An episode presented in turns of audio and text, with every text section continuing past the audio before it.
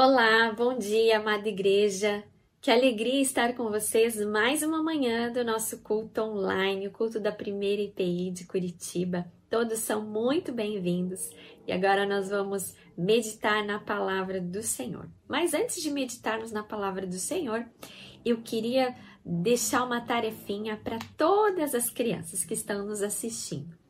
Hoje nós vamos falar sobre a família, temos falado ao longo desse mês de maio sobre a família. E eu queria deixar essa tarefinha para as crianças.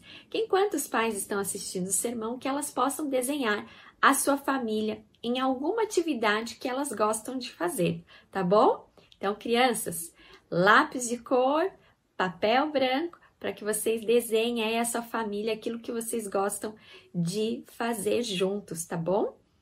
E após o culto, você pai, você mãe, pode enviar o desenho com a foto do seu filho, a foto de vocês assistindo o culto nesse WhatsApp aqui, para que durante a semana a gente possa divulgar o trabalho das nossas crianças, tá bom? Vamos meditar na palavra do Senhor, então convido você a abrir a sua Bíblia no Evangelho de Lucas, capítulo de número 2, a partir do verso de número 40 até o final. Vamos fazer essa leitura. A linguagem que eu vou ler é a nova versão transformadora. Acompanhe comigo na sua tela. Ali o menino foi crescendo, saudável e forte. Era cheio de sabedoria e o favor de Deus estava sobre ele. Todos os anos, os pais de Jesus iam a Jerusalém para a festa da Páscoa. Quando Jesus completou 12 anos, foram à festa como de costume. Terminada a celebração, partiram de volta para Nazaré. Mas Jesus ficou para trás em Jerusalém, sem que seus pais notassem sua falta. Pensaram que ele estivesse entre os demais viajantes, mas depois de caminharem um dia inteiro, começaram a procurá-lo entre os parentes e amigos. Como não encontravam, voltaram a Jerusalém para procurá-lo. Por fim, depois de três dias, acharam Jesus no templo, sentado entre os mestres da lei, ouvindo-os e fazendo perguntas. Todos os que ouviam se admiraram de seu entendimento e de suas respostas. Quando o viram, seus pais ficaram perplexos. Sua mãe lhe disse: Filho, por que você fez isso conosco? Seu pai e eu estávamos aflitos procurando você por toda parte. Mas por que me procuravam? perguntou ele. Não sabiam que eu devia estar na casa de meu pai? Não entenderam, porém, o que ele quis dizer. Então voltou com os pais para Nazaré e lhes era obediente. Sua mãe guardava todas essas coisas no coração e Jesus crescia em sabedoria, em estatura e no favor de Deus e das pessoas.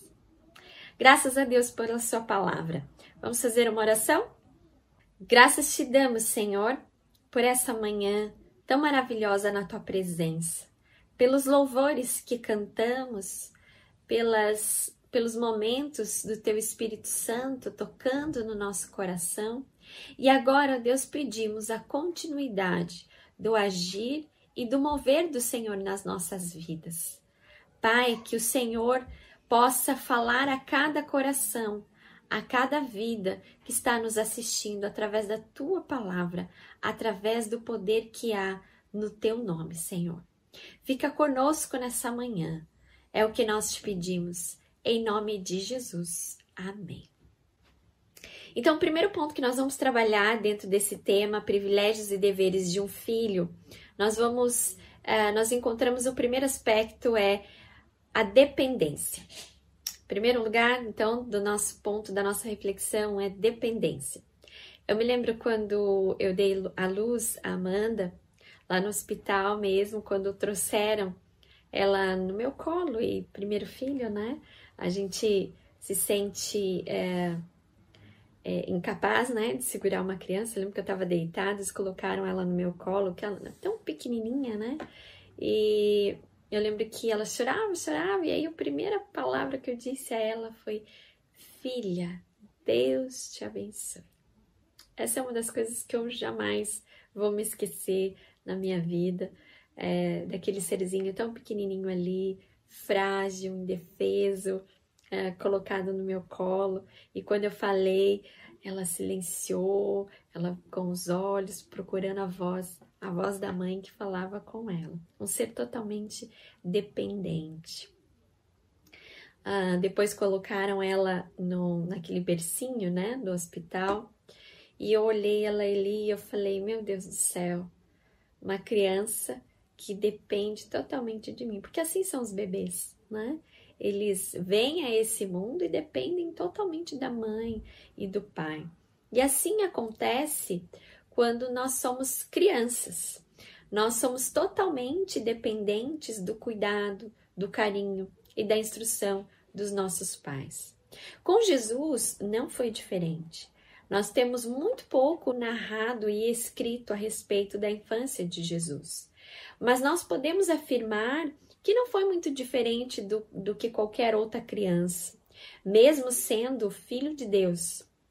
No entanto, há algo que nós podemos afirmar que Jesus foi entregue a José como pai terreno dele e a Maria sobre os cuidados deles, de forma que isso fosse visto quando ele crescesse, quando ele se desenvolvesse uh, no cuidado, desde os primeiros momentos até o cumprimento da sua missão. E em Mateus 2, nós vemos que José era um homem muito temente a Deus. Quando Herodes havia decretado que matassem todos os meninos, todas as crianças com menos de dois anos para baixo, é, José busca o Senhor e em um sonho Deus revela que ele deveria sair aonde eles estavam de Belém e ir para Nazaré, se cumprindo então as escrituras sagradas. José foi um pai, um homem temente, através então do discernimento daquilo que era melhor para que Jesus crescesse em segurança. Uma das fases mais importantes do ser humano é a infância. Alguns psicólogos chegam a afirmar que é, na, é, até sete anos que o caráter, que a personalidade de uma criança ela é formada. Isso não significa que depois, eventos posteriores e todos os cuidados e todos os ensinamentos que nós pais damos às crianças após sete anos não contribuem para o caráter deles. Não, mas que nesses primeiros uh, anos de vida de uma criança é extremamente importante todo conteúdo, todo contato, todo cuidado, toda a instrução que nós pais damos a elas, porque é ali que é formado o seu caráter.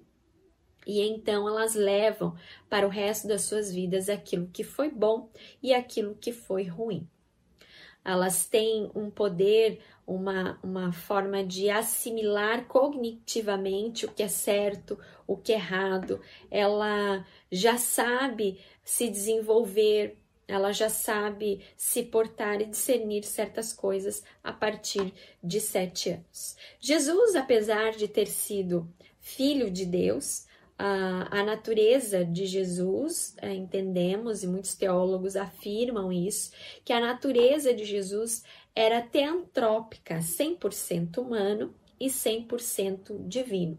E então assim ele foi ensinado pelos seus pais, Maria e José, e recebeu na sua infância tudo o que ele necessitava para cumprir a sua missão. Efésios 6, 4 fala: Pais, criem os seus filhos na instrução e no conselho do Senhor. Nós vemos que José e Maria criaram Jesus debaixo da instrução e no conselho do Senhor. Quando nós é, falamos sobre Mateus, capítulo de número 2, nós vemos ali que José, é, através do sonho, ele tomou a melhor atitude de sair de Belém e ir para Nazaré, porque ouviu a Deus, porque foi obediente e assim procurou então educar Jesus e ensinar Jesus na instrução e no conselho do Senhor. Aqui o verbo criar em Efésios capítulo 6, 4 fala sobre nutrir corpo, alma e espírito. E tudo isso nós vemos que José e Maria com certeza fizeram, porque vemos os resultados na adolescência de Jesus aqui em Lucas capítulo 2, a partir do verso 40, quando fala que o menino crescia em estatura, graça e sabedoria diante de Deus. Então, ele, ele foi ensinado uh, pelos seus pais. A dependência, ela não vem só de cuidados meramente físicos ou fisiológicos, mas principalmente no cuidado do coração, do que as crianças, do que os filhos têm recebido dentro de casa. É claro que é da natureza do ser humano não querer aprender as coisas, mas ah, e nós vemos os resultados nessa geração, né? Que infelizmente muitas crianças têm, por mais que tenham estrutura nas suas casas, nos seus lares, elas estão crescendo sem o essencial. Elas estão crescendo sem afeto, elas estão crescendo sem o, o, o cuidado mesmo que o pai e que a mãe deveria dar, sem a instrução na palavra do Senhor, sem o conselho, sem sabedoria é, sem princípios bíblicos. E a palavra de Deus nos fala em Deuteronômio, capítulo 11, verso 19, diz assim: Ensine os seus filhos, conversando a respeito delas, quando estiverem sentados em casa, quando estiverem andando pelo caminho, quando se deitarem, quando se levantarem. Em 2 Pedro, capítulo 3, verso 18, diz: Cresçam, porém, na graça e no conhecimento do nosso Senhor e Salvador. As crianças, elas aprendem muito rápido. Elas aprendem pelo exemplo. Se nós formos apaixonados por Deus, se nós amarmos a Deus de todo o nosso coração, de todo o nosso entendimento, os nossos filhos também amarão a Deus, assim como nós o amamos. Mais do que palavras, elas vêm as nossas atitudes mais do que dizer que vamos à igreja, elas precisam ver que tem pai, tem um pai, que tem uma mãe que busca verdadeiramente é ensinar na instrução e no conselho do Senhor. Crianças, crianças pequenas nessa fase uh, infantil, elas assimilam tudo muito rápido, com muita facilidade. Tanto é que as escolas falam que quanto mais nós estimularmos ao intelecto das crianças quanto a línguas, quanto a artes, elas vão aprender muito mais rápido. Haja vista pela tecnologia. Tenho certeza que tem muito vovô, muita vovó que tem dificuldade de mexer no celular. Mas fala para uma criança, mostra o celular para uma criança de 4 anos. Ela já sabe navegar na internet e tudo mais, né? Então elas aprendem com muita facilidade.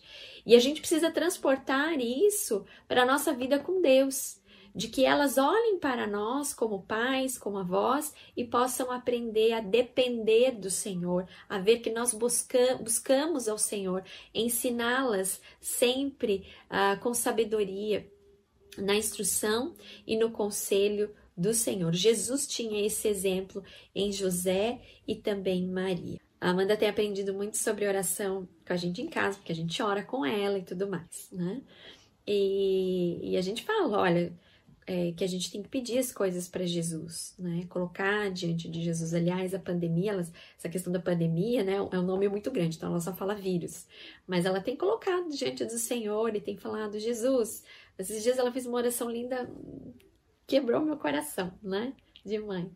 Porque logo antes de dormir, ela orou, ela falou assim: Jesus, que esse vírus vá embora logo porque é muito ruim as pessoas ficarem dentro de casa e não poderem ver umas, umas às outras.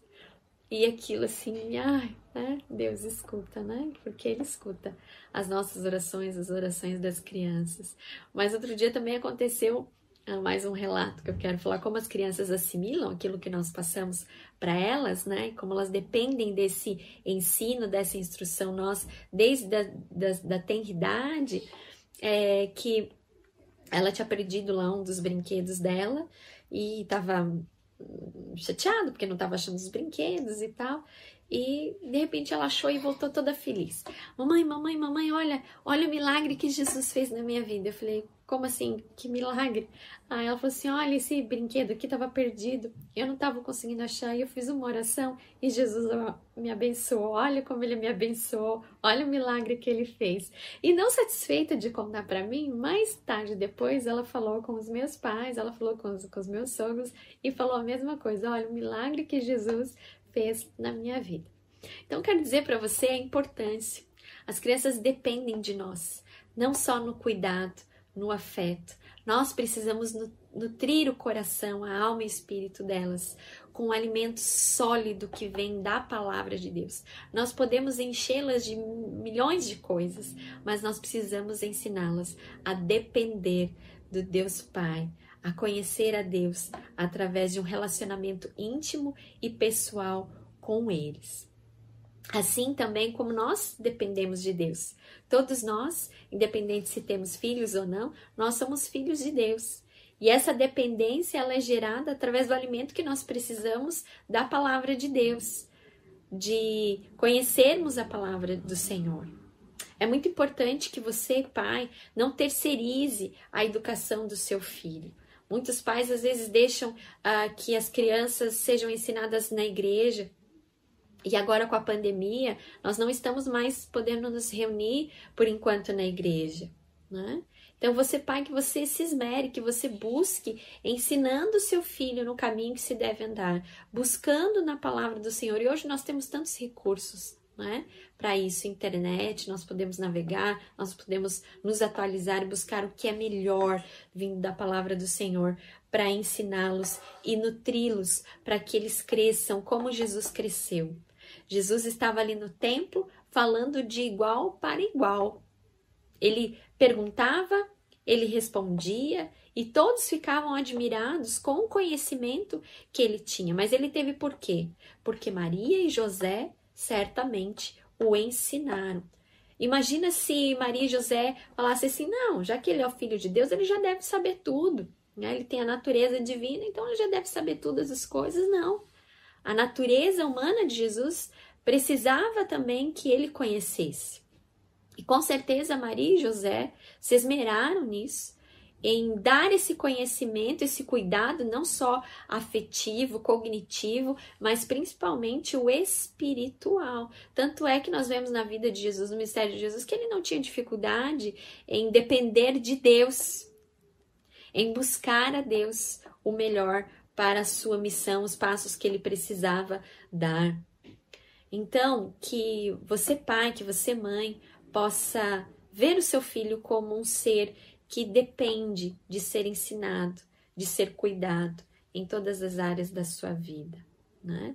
Esse é um privilégio de sermos filhos, sermos ensinados pelos nossos pais. Eu conheço histórias de pessoas que se converteram que aprenderam a ler na Bíblia, que lembram dos seus pais, que foram alfabetizadas num tempo bem, bem distante, é, em sítios, quando moravam em sítios, que foram alfabetizadas na palavra de Deus, aprenderam a ler através da Bíblia. Né? E muitas vezes hoje a gente nem abre mais a Bíblia para ler com os nossos filhos. Contamos tantas histórias e deixamos o principal, o essencial. Elas dependem disso privilégio delas de ouvirem de nós as nossas experiências de dependência com Deus, mas de ensiná-las na instrução e no conselho do Senhor. Ah, quando dependemos da palavra de Deus, quando entendemos que a palavra de Deus é, é o que é necessário para o crescimento dos filhos, ah, eles vão crescer saudáveis, eles vão crescer amando a Deus em todo tempo e vão frutificar, assim como Jesus frutificou ali naquele momento no templo, conversando com os doutores da lei, com as pessoas que estavam ali na sinagoga, falando de igual para igual, porque ele recebeu esse, esse conhecimento dos seus pais, ele foi preparado, ele foi, ele recebeu aquilo que ele necessitava. E o segundo aspecto que nós extraímos do texto é a independência. Nessa, nessa fase da vida de Jesus, aqui ele está vivendo a adolescência. E o texto fala que é, eles estavam em Jerusalém e ao completar 12 anos, então, ah, os meninos, ah, os filhos, eram levados à sinagoga. Então, quando Jesus completa 12 anos, eles foram a Jerusalém é, para a festa da Páscoa. E ao completar então 12 anos, marca aí a, a transição da infância para a juventude. Jesus estava vivendo a sua adolescência. E todos admiravam como a forma como Jesus respondia e questionava é, através da sua inteligência, do seu conhecimento, uh, porque ele foi ensinado na instrução do Senhor. E então Maria, ao reencontrar Jesus, ela questiona e fala: Filho, por que você nos fez isso? Seu pai e eu estávamos aflitos à sua procura. E Jesus responde de uma forma surpreendente, dizendo: Poxa, mas por que, que vocês estão espantados? Eu estava na casa de meu pai. E aqui nós podemos uh, ressaltar duas coisas muito interessantes do porquê que Lucas registra esse evento fa nessa fase de Jesus, para mostrar que ele era realmente o filho enviado de Deus. E também, para outro aspecto que nós vemos, é Jesus trazendo à memória de Maria a sua missão. Por que, que você está espantada? Eu estou na casa de meu pai. Ou seja, ele traz a memória dela e dele, então, a sua missão. E o texto fala que Maria guardava todas essas coisas, meditava nelas em seu coração. Como mãe, a gente pode interpretar aí que Maria talvez olhasse para Jesus e falasse: Hum, tá chegando a hora, né? A missão está sendo encaminhada ele está crescendo, ele está seguindo a sua missão para a qual ele foi escolhido. Em outras palavras, irmãos e irmãs, os filhos eles criam asas. Cada um de nossos filhos tem uma missão para o qual eles foram designados por Deus para cumprirem suas vidas. E chega a fase da independência. E para nós pais, é lindo vê-los crescer, mas nós sabemos também que chega a hora, chega um dia que eles vão seguir a vida deles, muitas vezes longe dos nossos olhos, mas jamais longe dos olhos de Deus. Eu olho para minha filha Amanda, que está com seis anos, vai completar sete no final do ano, e eu vejo ela fazendo coisas e falo, meu Deus do céu, como o tempo passou rápido, né? Hoje ela já faz, faz coisas sozinhas. Antes ela precisava de ajuda para tomar banho, né? É, agora ela já toma banho sozinha e não quer mais que a gente dê banho nela. Então as crianças vão crescendo. Eu me lembro prim... o choque mesmo para mim assim de que ela estava crescendo foi quando ela entrou no primário, no prezinho. E, e, e, quando ela entrou pela primeira vez, ela tinha quatro, quatro anos.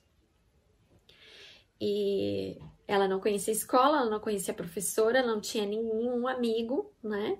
Eu conhecia a escola já, sabia que era uma boa escola, mas eu me lembro que o dia que eu fui levar ela, eu me esborrachei de chorar. E, e eu achei que ela também fosse chorar, né? Porque ela estava me vendo chorar e tudo muito novo, e de repente a professora, que ela nunca tinha visto na vida, falou assim: Vem, Amanda, você que é Amanda? Vem, Amanda, vamos entrar na sala. E ela foi e nem olhou para trás. E aquilo, né? Falei: Meu Deus, era um bebê até ontem, né? E hoje foi e nem olhou para trás. Chega a fase da independência e, e chega a fase de que eles não estão mais debaixo dos nossos olhos, mas eles estão debaixo dos olhos de Deus. E muitas vezes vivemos aí um ninho vazio, né? Já atendi muitas mães aí sofrendo dessa síndrome que né, falam que é uma síndrome, a síndrome do, do ninho vazio, que é se readaptar sem a presença mais dos, dos filhos na sua casa, ou porque casam, ou porque é, vão estudar é, em outras cidades e acabam se tornando independentes, e tudo isso é uma bênção de Deus. E talvez, trazendo para o nosso texto aqui, Maria já estava vislumbrando, né, que isso fosse acontecer na sua vida, que Jesus estava crescendo para cumprir então a sua missão. Lado de nós pais é um desafio para nós darmos liberdade na medida certa, à medida que o filho possa ir se tornando responsável pelos seus atos de uma forma saudável, de uma forma livre, mas responsável também no serviço da sua missão, da sua vocação.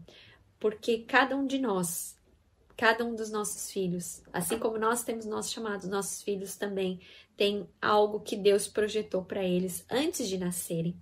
E assim diz o Salmo de número 22, verso 9. Foste tu que me tiraste do ventre e preservaste-me junto ao seio da minha mãe. Desde o meu nascimento fui consagrado a ti, desde o ventre da minha mãe. Tu és meu Deus. Muitos de nós pais, nós temos sonhos para os nossos filhos, que sejam íntegros, que sejam bem-sucedidos em sua vida em todos os aspectos.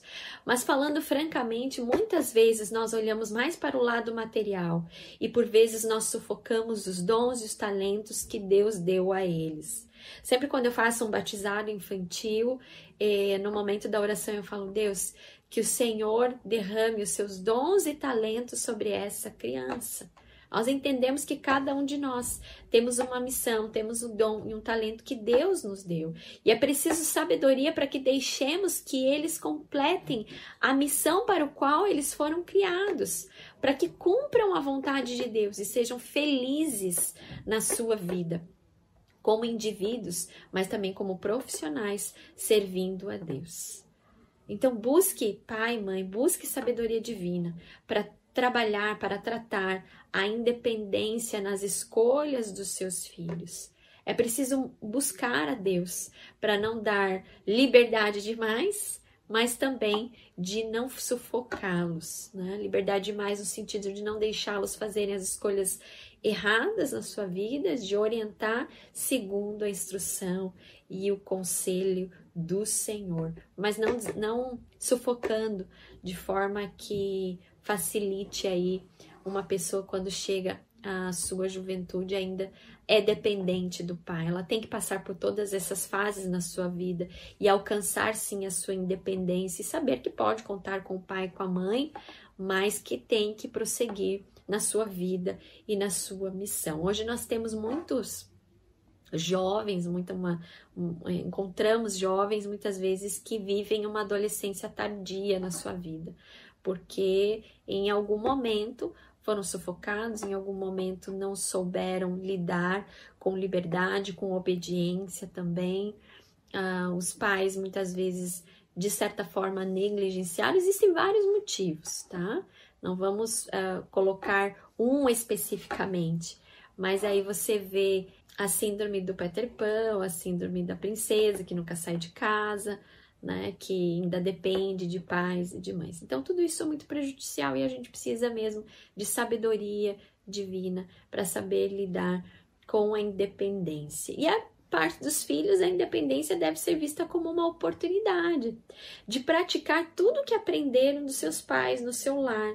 Jesus estava no templo, ele mostrava o seu preparo, ele sabia responder aos questionamentos, ele sabia questionar porque ele tinha conteúdo para discutir, porque ele foi ensinado e ele ficou ali três dias sozinho, mas agindo uh, de forma independente porque ele foi preparado muito bem por José e por Maria.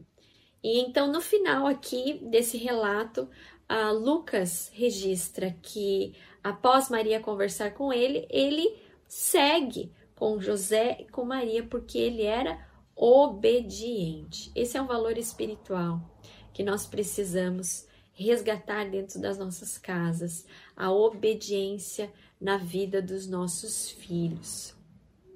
Nós precisamos ensiná-los a obedecer em amor. É muito difícil ensinar obediência a um filho, né? mas com muita paciência e com muita sabedoria nós conseguimos isso. Uh, e nós, filhos, entendermos, né? Porque também sou filha, entendermos, é, e falo para todos os filhos que estão nos escutando, entender que o pai e que a mãe sempre quer o melhor. Eu sempre falo isso para Amanda. Quando eu vou ensinar ela algo que, que ela precisa aprender, eu falo: olha, eu tô te ensinando isso porque eu amo você. Eu tô te ensinando isso porque uh, eu sei o que é bom para você. Assim como nós sabemos quando nós buscamos ao nosso Pai, que quando Ele nos ensina algo, quando Ele nos dá algo, porque Ele sabe o que é bom para nós. E tudo isso resulta na nossa vida de compromisso com Deus, para que os filhos cresçam em suas vidas responsáveis e saudáveis espiritualmente e sigam e prossigam nos seus caminhos, na sua missão, é, honrando ao Senhor e buscando a Deus em todo o tempo. Transportando também esse princípio para a nossa vida cristã, no corpo de Cristo nós também atingimos a maturidade, o conhecimento da palavra de Deus. Então é preciso que nós cresçamos ah, na palavra de Deus para ensinarmos os outros também. Por isso que é muito importante a gente não ser um bebê eterno espiritual, mas crescermos na palavra de Deus, para que possamos alimentar os mais fracos, alimentar aqueles que são bebês espiritualmente, alimentar os nossos filhos, a nossa família, para que eles também cresçam como Jesus cresceu, em graça, em estatura e sabedoria diante do Senhor. Vamos para o terceiro aspecto que nós encontramos aqui no texto: privilégios e deveres de um filho. Nós falamos de Jesus enquanto criança, falamos de Jesus enquanto adolescente e agora vamos falar na fase adulta de Jesus. E o terceiro aspecto é a interdependência. Ah, nessa fase adulta da vida de Jesus, muitos comentaristas falam que José ah, já devia ter morrido, possivelmente já estava morto. Então, nós não temos material bíblico a respeito disso, mas, no entanto, em João capítulo 19, versos 26 a 27, nós vemos que Jesus cuidou da sua mãe, é, ele estava na cruz e ele olha para João e fala: Aí está tua mãe, e ele olha para Maria e aí está teu filho. Então, falando que Maria estava sob os cuidados de João. E essa é a terceira fase que nós queremos trabalhar, a fase da maturidade, onde os filhos já estão fora de casa e muitas vezes têm que se relacionar com os pais uh, como um adulto, respeitando mutuamente. E principalmente como os filhos assim foram cuidados, assim como nós fomos cuidados na nossa infância, quando éramos dependentes, chega a certa fase dos pais que também é, se tornam dependentes dos filhos no cuidado da sua velhice. Né? Então, nós, como filhos, temos o privilégio de, nessa fase, como adultos, cuidarmos uh, dos nossos pais. Em Provérbios, capítulo 23, verso 22, diz assim: Ouça o seu pai que o gerou, não despreze sua mãe quando ela envelhecer. E na palavra de Deus nós encontramos o mandamento do Senhor que diz: Honra teu pai e tua mãe, para que te prolongues os dias na terra. Esse é um princípio que nós precisamos praticar enquanto filhos honrar não só com respeito, mas principalmente com cuidado, com atenção, com dedicação, cuidado em todos os sentidos, assim como recebemos o cuidado ah, durante toda a nossa vida, nós também devemos retribuir cuidando e honrando os nossos pais. Na cultura japonesa, nós encontramos é, lá isso de uma forma muito clara, muito explícita, o cuidado com os, os, idosos. Quando a família não cuida, o Estado cuida.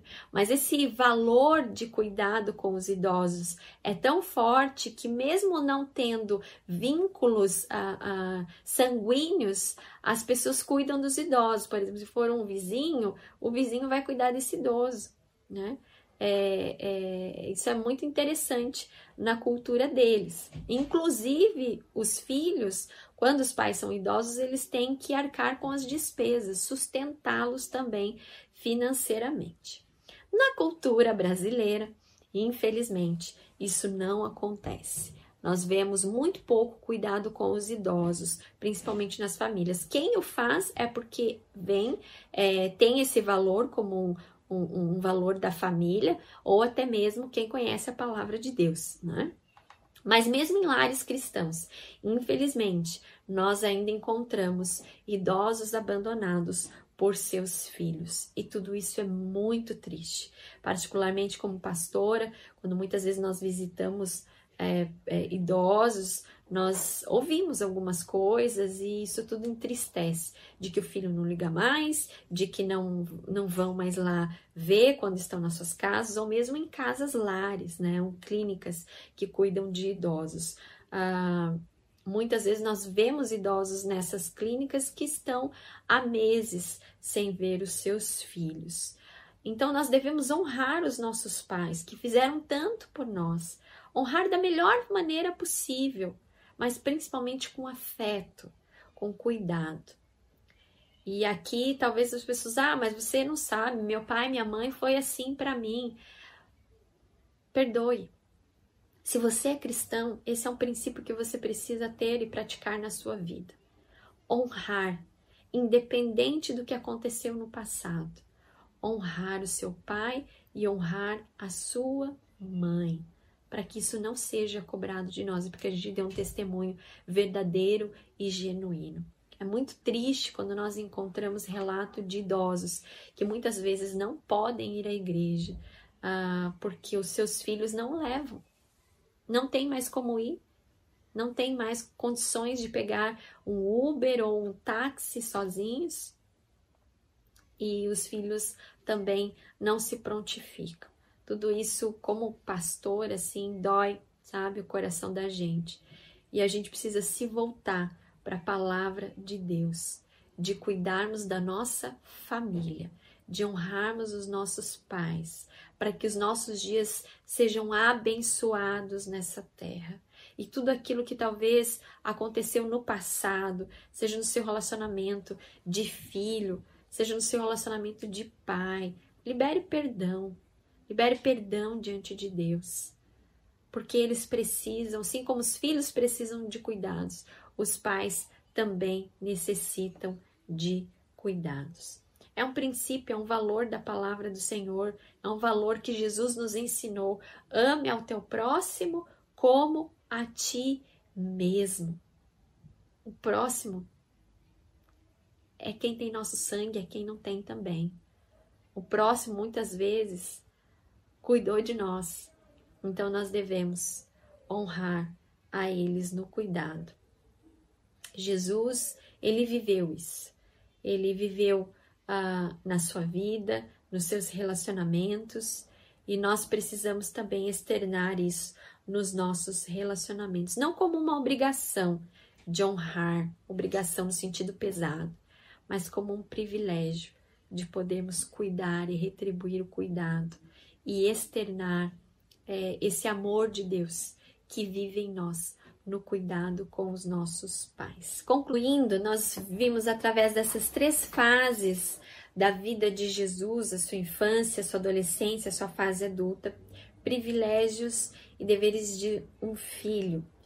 Família é uma bênção de Deus, que nós possamos cuidar da maneira que engrandeça ao Senhor, que glorifique ao Senhor e que possamos falar, eu e a minha casa serviremos ao Senhor buscando em sabedoria. Nós sabemos que todos somos imperfeitos, que não existe família perfeita, porque nós somos imperfeitos, mas o que existe é uma família diante do Senhor, buscando a perfeição em Deus, buscando sabedoria, buscando viver relacionamentos saudáveis à luz da palavra de Deus, engrandecendo e glorificando a Deus em todo o tempo. Ah, passamos por dificuldades, sim, com filhos, filhos com pais. Há uma promessa contida na palavra do Senhor que diz que ele converterá o coração dos filhos aos pais e dos pais aos filhos. Isso nós podemos também, de uma forma é, maior, ampliar para toda a família, na restauração da família. Ele pode restaurar se o buscarmos. Se Deus for o centro do nosso coração e das nossas famílias, Ele é poderoso para curar, para transformar e para que vivamos relacionamentos realmente que engrandeçam o nome dele.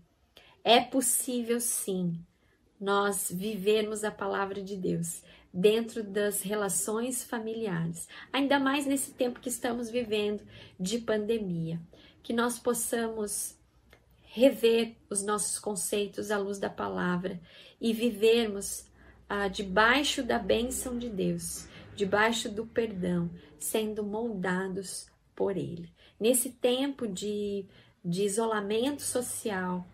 Não permita que os vínculos familiares se dissolvam, mas que você possa nutrir, talvez ligando, talvez ah, mandando fotos para sua família, se importando, que possamos honrar a Deus através do cuidado e do amor dentro dos nossos familiares, dentro da nossa família, para a honra e para a glória do Senhor. Que Deus abençoe você. No próximo domingo, nós vamos finalizar essa série de sermões com a pregação do pastor Matias, do qual ele falará sobre o dia de Pentecostes, uma família cheia do Espírito Santo. Então, que nós estejamos nesse tempo em oração e cuidando mutuamente uns dos outros. Vamos orar? Pai, te agradecemos pela tua palavra, Senhor, que fala conosco. Te agradecemos pela nossa família.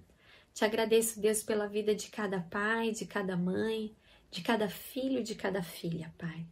Ó Deus, que o Senhor esteja abençoando os relacionamentos, ajudando nas dificuldades, nos obstáculos, dando sabedoria para esse pai, para essa mãe, ó Deus, para educar o seu filho na instrução e no conselho do Senhor.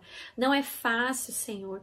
O mundo está aí, ó Deus, as investidas do inimigo são tantas, ó Pai ó Deus, desde os pequenos aos mais jovens, que o Senhor Jesus, ó Pai, possa nos dar as armas certas, ó Deus, para que possamos combater o inimigo, ó Pai, que possamos preservar os nossos lares e preservar, ó Deus, o coração, a vida dos nossos filhos, Pai. Ó Deus, cuida das nossas crianças, que elas cresçam, ó Deus, como Jesus cresceu, em graça, em sabedoria e em estatura diante do Senhor, com saúde, ó Deus, não só física, mas com saúde espiritual. E assim também todas as famílias, ó Pai, que cresçam, que se multipliquem, ó Deus, em saúde espiritual diante do Senhor, no fortalecimento através da tua palavra, Senhor. Ó Pai, que possamos honrar os nossos idosos, ó Pai, que possamos ter compaixão deles, ó Pai. Se, ó Deus, alguma família, algum filho, algum pai, ó Deus, precisa que haja perdão, ó Deus, na família, nos vínculos familiares, ó Pai. Em nome de Jesus, que haja perdão, ó Pai. Que essa pessoa possa perdoar o pai, que essa pessoa possa perdoar a mãe, ó Deus. Muitas vezes cobramos coisas que eles não puderam nos dar, ó Pai. Ó Deus, que sejamos sensíveis à voz e ao agir do teu Espírito Santo, ó Pai. Quebranta os corações, ó Pai, e que as famílias nesse tempo, ó Deus, tão difícil que estamos vivendo, de pandemia, de vírus, possam sair fortificadas, ó Pai, em nome de Jesus, possam sair mais fortes do que nunca, ó Pai, porque tu és o Deus que faz tudo acontecer, ó Pai. Tu és um Deus poderoso, ó Pai. Derrama, ó Deus, sobre cada família a tua paz, o teu amor, ó Deus. Derrama o que cada um necessita para cada lar, ó Pai. Que nessa manhã tenhamos, ó Deus, uma manhã gloriosa, Pai, porque o Senhor falou conosco, porque o Senhor tocou o nosso coração, ó Pai. Reveste-nos, ó Deus, do teu Espírito Santo é o que nós te pedimos em nome de Jesus. Dá a todos um bom almoço, Pai. Para a honra e para a glória do Senhor é que nós oramos. Amém e amém.